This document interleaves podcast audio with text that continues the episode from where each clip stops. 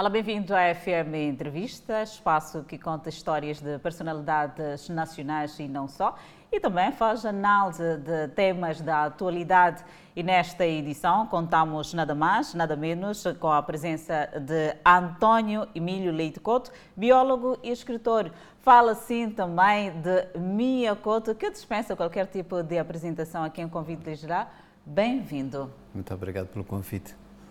Falar de Mia Couto é falar de uma personalidade que serve de exemplo para muita gente. Afinal de contas, quem é Mia Couto? Ui, essa é a pergunta que eu nunca saberei responder até, até o fim. Bom, eu sou eu sou um escritor, mas sou escritor, digamos assim, quase por condenação, não foi uma escolha. Sou natural da Beira, a minha cidade é, é digamos, não é só porque eu nasci na Beira, mas eu continuo a nascer na Beira. Até agora, quando vou àquela cidade, ah, é como se eu fosse retomar esse, esse nascimento que ficou interrompido. Sou pai, sou, sou pai de três filhos um, e sou também biólogo. Trabalho até agora com biólogo, distribuo-me entre a escrita literária e a biologia. Exato, este casamento entre a biologia e a literatura, eh, como é que faz o percurso de Miyakoto?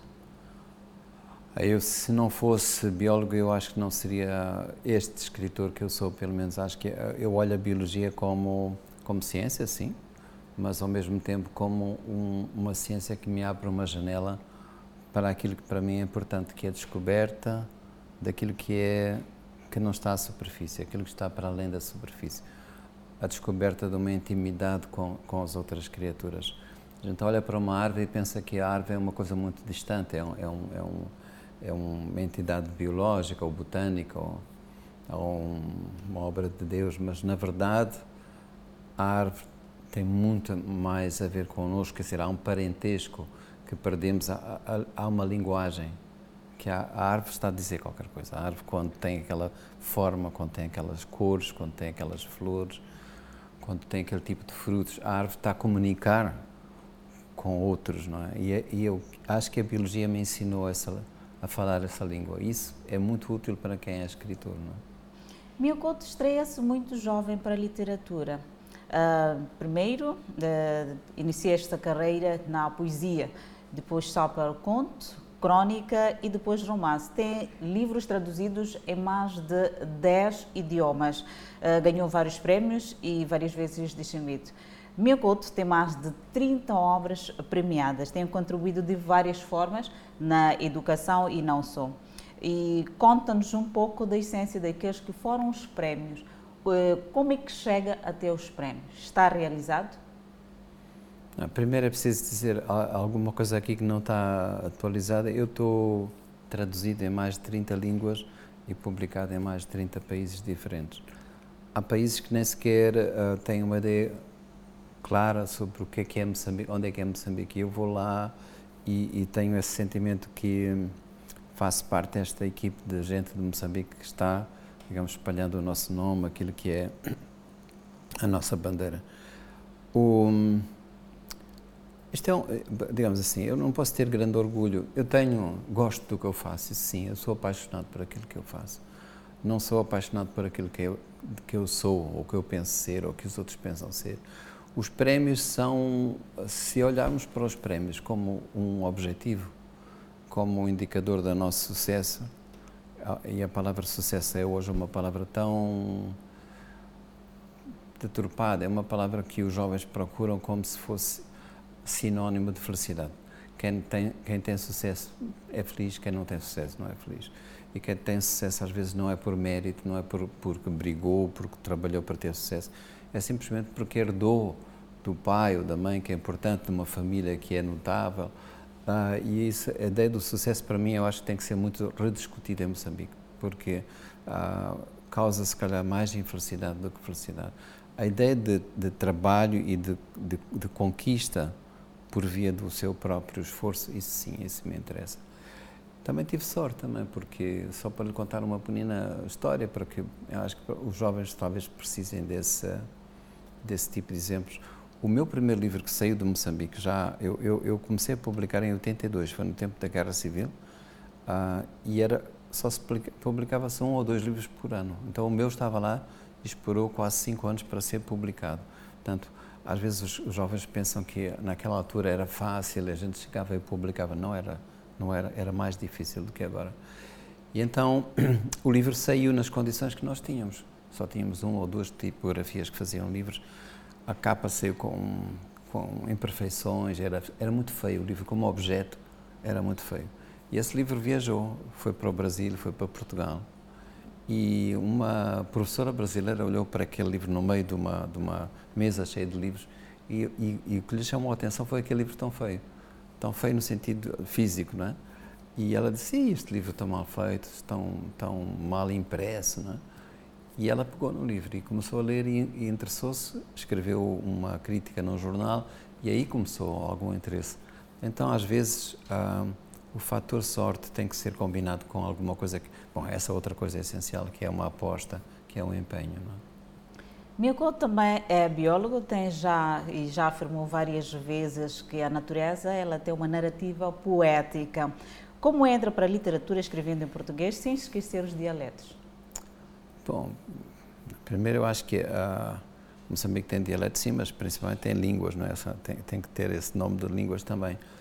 E o, o, que eu acho que o português moçambicano já recebe esta, esta, esta contribuição. Isto é, é um português que está sendo, digamos, moldado, é como se fosse uma matéria plástica. O português não, é, nenhuma língua é uma é uma matéria fixa, definitiva, não é? Ela recebe está está está trocando também, não é? Isto é, nós também estamos dando ao português, à língua portuguesa, coisas que ah, o mundo inteiro da língua portuguesa vai vai vai vai assumindo, ah, sei lá, se a gente perceber que há pessoas que já no Brasil, em Portugal, em, em Angola, já dizem desconseguir. Desconseguir é um termo nosso, não é? E quando nós nos despedimos, estamos juntos, também, também é, um, é, é uma contribuição nossa. Portanto, há aqui, eu acho que é, as línguas servem para se alimentar umas às outras, não é? Qual é a influência de Miyakoto na escrita e como define a literatura africana? Bom, minha, as minhas influências são sobretudo brasileiras e algumas moçambicanas. Eu aprendi desse grande mestre que foi o Craveirinha, que foram os poetas grandes na altura, quando eu comecei a trabalhar como jornalista. O meu primeiro diretor foi um poeta chamado Rui Knopfler e, e, ele foi muito importante para mim. A minha casa havia um poeta, era o meu pai, o Fernando Couto, e falando sobre a literatura africana, é bom, ela é muito vasta, não é? É, é sempre uma certa, uh, digamos assim, simplificação quando a gente diz africana como se fosse uma coisa única. Há várias literaturas africanas. Felizmente essas literaturas hoje estão muito vivas no mundo. O mundo acabou aceitando que a África tem alguma coisa a dizer na, no domínio da literatura, porque se aceitava até há 20 anos atrás, olha, os africanos são bons, mas naquela coisa da dança, eles, eles, eles são bons a dançar, são bons a, a cantar e, e, e, a fazer música, são bons no futebol, mas na, na escrita não. A escrita são, é uma coisa para os europeus. E hoje já ninguém pode dizer isso, já ninguém pode dizer isto. Não só porque isso é incorreto, mas porque alguns dos grandes nomes das, da literatura mundial estão a nascer da África. Não? E sei também que Manuel Barros, eh, poeta brasileiro, é uma das suas influências. Verdade. E Miyakoto reencontra no Manuel Barros um pai, um amor paterno. Conta-nos essa história.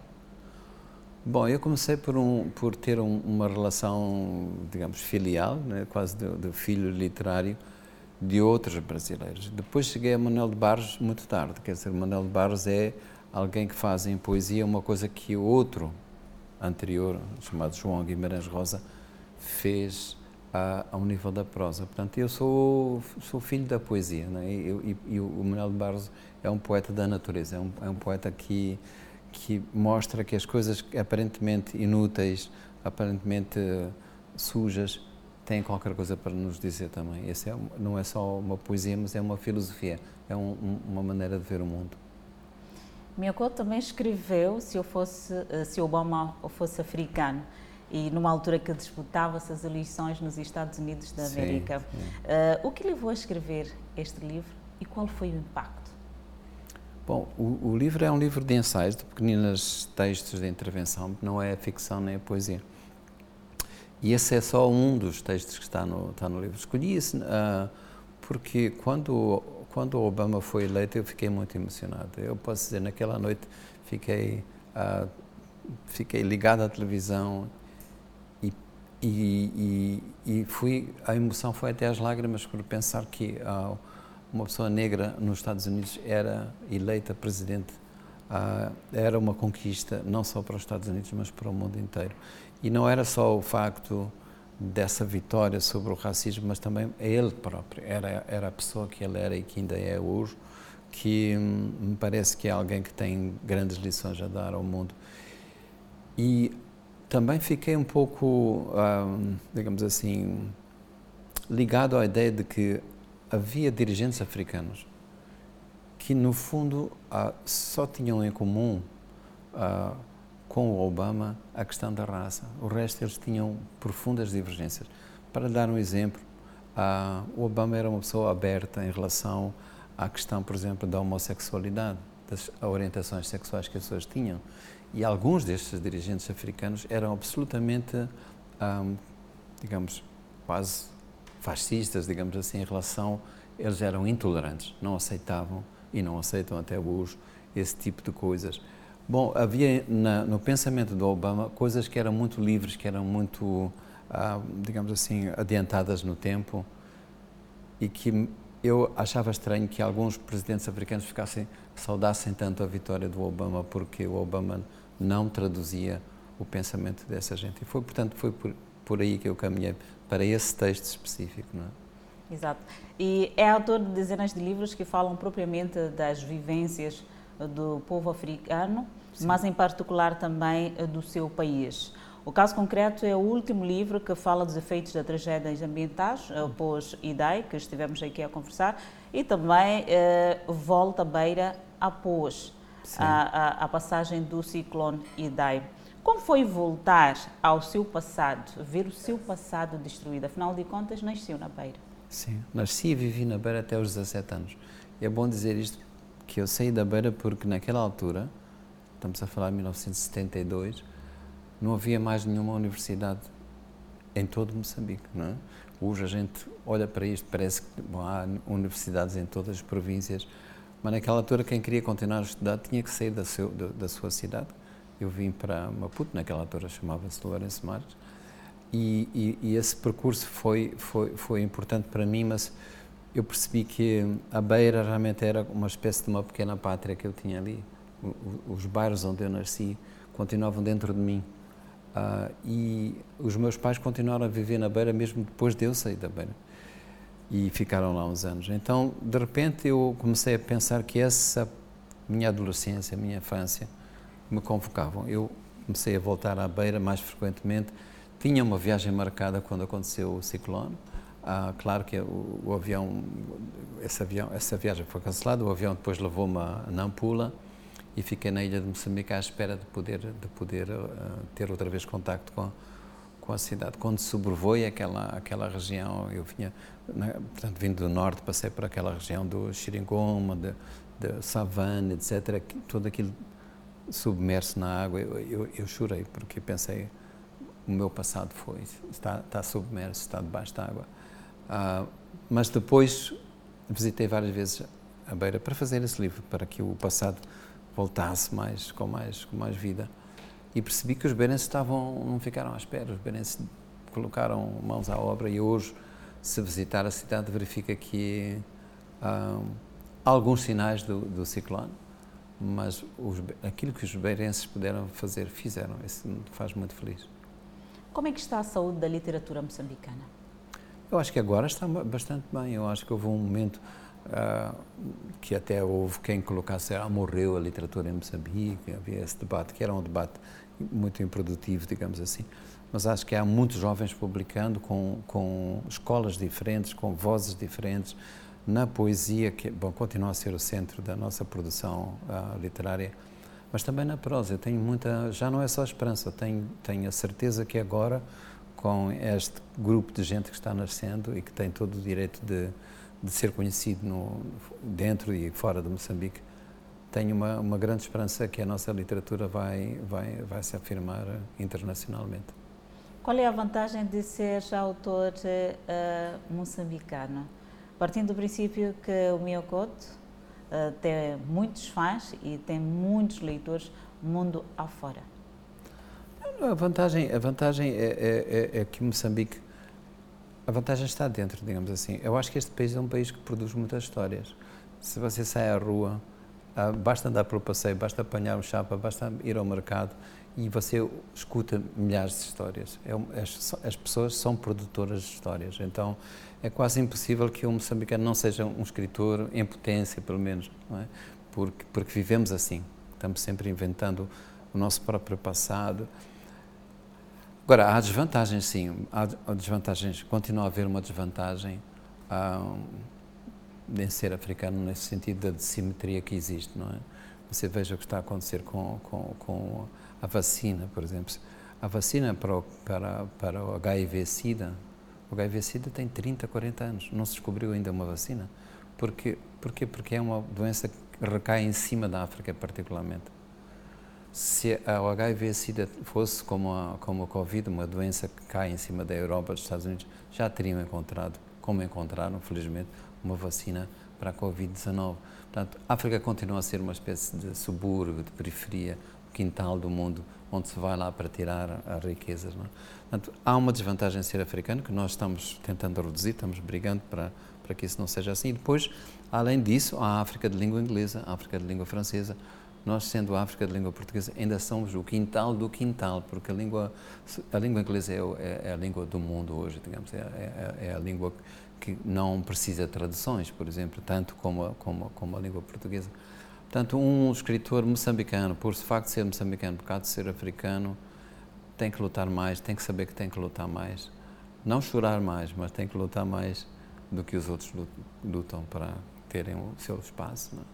De volta ao FM Entrevista, continuamos a conversa com Mia Couto, considerado um dos melhores escritores do século XX. Miyakoto tem um jeito diferente uh, e curioso de terminar um livro. Termina do início. Podes contar o porquê? Sim, em particular este mesmo último que eu, que eu, que eu, que eu acabei, que publiquei. Sim, eu, eu, eu, eu, eu faço um livro sem ter um plano. Há colegas meus que sabem, têm uma arquitetura prévia, sabem o que é que vai acontecer. Eu não sei o que vai acontecer. Os próprios, os próprios personagens, a própria história, vai, vai se revelando à, medida do tempo. E, e, e portanto, quando eu chego à última frase, o que acontece é que eu retrabalho o início, o primeiro, o primeiro capítulo. E, e essa, essa ideia de alguma coisa circular, de um tempo que, que se devora a si próprio, é isso que eu quero transmitir. Exato. Vivemos em tempos modernos onde muitos estudantes terminam o ensino superior sem ter lido uma obra íntegra. Uh, como olha para este fenómeno? Eu olho com, com, com, preocupação, sim, mas, mas, mas o que me preocupa é que hum, podiam não ler, mas podiam não ler livros, mas lerem outro tipo de coisas, uh, escutarem outro tipo de coisas, porque não, as pessoas não aprendem só no livro, aprendem ouvindo, aprendem vendo e me parece que uh, há um certo empobrecimento dessas outras fontes alternativas, porque se, se, se o jovem passa o tempo uh, comunicando como se o mundo fosse ele próprio e, e o conjunto dos amigos, o, o, mundo fica, fica mais pobre, com certeza. Então acho que há que fazer qualquer coisa para que transforme, nós transformemos as nossas escolas em escolas que são mais, digamos que seduzam os jovens a terem fome de conhecer um, e, que, e que abram a porta dos livros. Sim, é preciso tornar livro, é preciso fazer muita coisa. É preciso tornar o livro mais barato. É preciso que os escritores vão às escolas, conversem com os alunos. É preciso que as histórias sejam contadas. Ainda que estava no caminho para aqui, estava a ouvir um programa da rádio. Havia um, um, um teatro feito, um teatro radiofónico. Era um texto que estava a ser adaptado para para a rádio e isso é importante. É preciso que as televisões façam pequenas séries com as nossas, como a Miramar, façam apostas em pequenos pedaços de texto para que as pessoas perguntem, mas olha que bonito, onde é que isto está? Isto está num livro, então vão procurar os livros, porque vão procurar os livros porque são, porque ficam enamorados, porque, não por obrigação, por uma imposição. E isto pode influenciar na qualidade de ensino no país? Ah, com certeza, porque, porque o que se aprende. Tem, repare, o, o, que, o que eu me lembro, os professores de que eu me lembro, e tive muitos professores, ah, são aqueles professores que contavam histórias, que, que, quando falavam da química, ou da física, ou da matemática, transformavam isso numa coisa em relação à qual eu me namorava também. Não, não, não era por causa da nota ou por causa da disciplina que eu tinha que estar atento às aulas, não é? E já disse no evento público, e passo a citar: o nosso país não há distâncias, não há nenhum moçambicano que esteja longe. Qual é o alcance destas palavras? Eu, eu, disse, eu disse, isto, acho que foi na, na, entrega dos prémios deste prémio Jovem Criativo, que, que aconteceu no, no, Dondo. Eu acho que a ideia é que, é, é que uh, eu já vivi isto uma vez. Uma, na, a guerra, a guerra de libertação nacional, que, que os portugueses chamam a guerra colonial, bateu à porta da cidade de Beira em, nos anos 69, 70, no princípio da década de 70. E eu lembro-me que houve uma mudança enorme, porque até ali falava-se da guerra, e a guerra era no norte, a guerra que a Frelimo conduzia contra uh, o, o colonialismo português. Era uma coisa muito abstrata, mas quando chegou ali à cidade, de repente, aquilo se transformou numa coisa muito profunda e muito real. E eu sinto mesmo com Cabo Delgado, quer dizer, Cabo Delgado é uma coisa que está longe, mas felizmente há um, uma atitude solidária. Eu acho que Moçambique nesse aspecto cresceu e é um, é um bom exemplo. Quer dizer, não há distância geográfica que nos separe de Cabo Delgado. Cabo Delgado está aqui, ou quem diz Cabo Delgado diz o centro de Moçambique, Manica se fala, onde há ataques em que há, se matam pessoas inocentes. Um, isso nunca é longe, tem que ser pensado, isso é feito aqui, é feito dentro de nós. Não é? Miyakoto, o mapeador de ausências. Em breves palavras. Esse é o tal livro que eu fiz na, sobre, sobre a Beira, é uma celebração uh, da minha cidade, da minha infância, do meu pai, da minha mãe e da maneira como eles, uh, estando ausentes, não é? Uh, não podem deixar de estar presentes e por isso o mapa da minha, da minha alma é feita por essas pessoas que aparentemente estão ausentes. Não é? Que conselhos deixam-nos ficar? Sobre, sobre esse sobre livro? o livro e que mensagem nos deixa? Eu acho que é preciso uh, estarmos abertos a ter vários. Nós somos feitos de vários passados e Moçambique tem uma relação difícil com o passado. Tem uma relação, uh, digamos, uma necessidade de esquecer aquilo que foi traumático, tem uma necessidade de esquecer, de não entender que o passado é feito de várias versões, não é? Ah, e isso é uma coisa que está, felizmente, sendo mudado. Portanto, a literatura o que é que diz? A literatura diz assim: olha, há várias verdades, vamos conviver com elas, vamos deixar que elas conversem umas com as outras, sem que haja nenhum partido ou nenhuma força política ou nenhuma força religiosa que diga esta é a única verdade, não é? Então, essa seria a mensagem que eu queria dizer. Leiam os livros, porque os livros trazem várias versões do mundo com várias verdades. Muito obrigada, Obrigado, Miyakoto, por ter aceito este Obrigado. convite para trazermos aquilo que são as histórias, ou parte da história do MIA. Muito obrigado pelo convite. O FM Entrevista fica por aqui. Obrigada pela atenção dispensada. Voltamos a cruzar a antena numa próxima oportunidade. Acompanhe-nos através das nossas plataformas digitais. Até lá.